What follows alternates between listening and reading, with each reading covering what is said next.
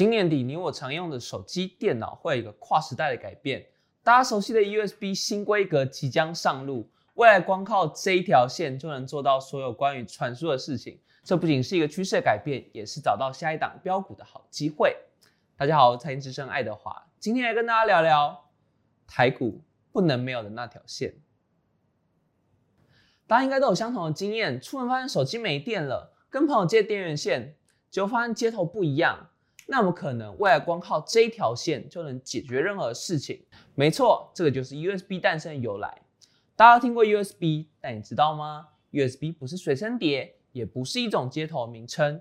USB 是指连接电脑或手机设备一种数据传输的标准，并且具有随插即用的特性。想想看哦，如果你手上的随身碟接头没有统一，遇到苹果要用一种，遇到华硕又要用一种，那真的很不方便呢。尤其是现在电子产品越做越小，最后留在装置上的只会剩下 USB。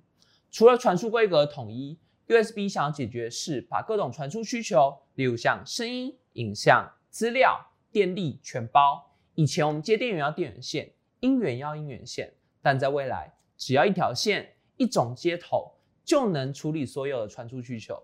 USB 刚推出时，原本的传输速度是每秒一点五 M。但现在你随便用手机拍一段影片，大概就要一 G 了。以我们现在在拍财讯小堂为例，影片大概是三十 G，所以我们光把拍好影片从记忆卡转到电脑这么一个简单的动作，就要五分钟诶。那如果是传输更大的档案，可能就要花我们好几个小时时间。所以每天处理资料越来越多，高速传输的需求就会变得越来越大，USB 版本也会不断的更新。目前 USB 版本是三点二。预计今年底就要推出新的 USB 4，传输速度最高可到每秒四十 G，是第一代的两万七千倍。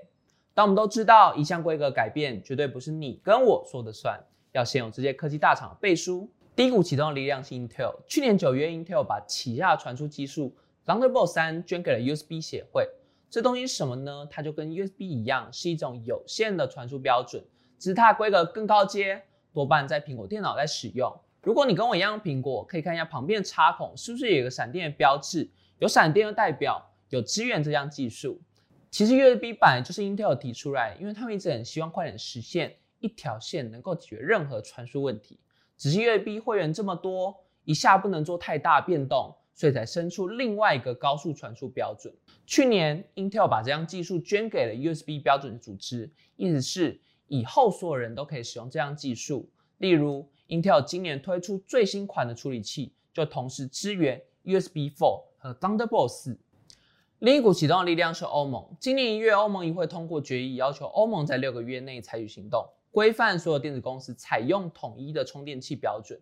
毕竟大家都知道，苹果就爱跟别人不一样，这摆明就是冲着苹果而来。欧盟的理由是，各家厂商推出各不相容的装置，一年产生高达五千万吨的电子垃圾，而且很不方便。例如，当年手机没电时，你的朋友可能就帮不了你，因为你们用的充电器就是不一样。走一趟苹果专卖店，你就能看到苹果现在正在改变。现在，苹果顶规的 MacBook Pro 只留下两个插孔，笔电产品几乎都是 USB Type C 的天下了。今年九月，苹果发表会上新发表的 iPad Air 也首次放弃原本的界面，改装上 Type C 插槽。现在，苹果已经全面转向 USB Type C 做准备。代表台湾的 USB 供应链有更多机会攻进苹果市场。一份研究报告指出，二零一八年全球 USB 装置市场规模大概五千多亿台币，每年成长幅度高达十三趴以上。到了二零二五年会成长到一倍。未来各种装置之间连接需求会是 USB 成长的动力。以我们刚刚提到的例子来说，我们把拍好影片从记忆卡传到电脑，如果要享受这个 USB 四点零的高速传输，记忆卡就要支援。读卡机也要支援，更别说电脑也要满足这个规格。我们从这张表格可以看到，这项新技术对台湾影响非常大。从提供晶片设计 IP 的智源创意，到设计晶片的翔硕、普瑞，就连联发科因为设计手机快充和车用装置，也是 USB 协会成员。以翔硕为例，今年前八个月营收较去年成长七十六趴，创下历史新高。例如，翔硕在 USB 三点二最新规格装置的控制晶片。市占率就高达九十九趴。明年中，享受的 USB 4晶片即将推出。另一家高速传输大厂普瑞，专长是确保高速传输的资料完整性。今年前八个月，普瑞营收也较去年同期成长了两成。IT 设计公司联阳也因为在高速传输、USB 晶片布局，成为法人追捧的明星。除此之外，USB 4出现之后，线材会变得越来越多元，因为同样是 USB 4的线，有的传资料，有的传影像，有的是所有功能都有，所以以后 USB 的线材可能会按功能卖，例如十 G、二十 G、四十 G 的速度传输线，价钱都会不一样。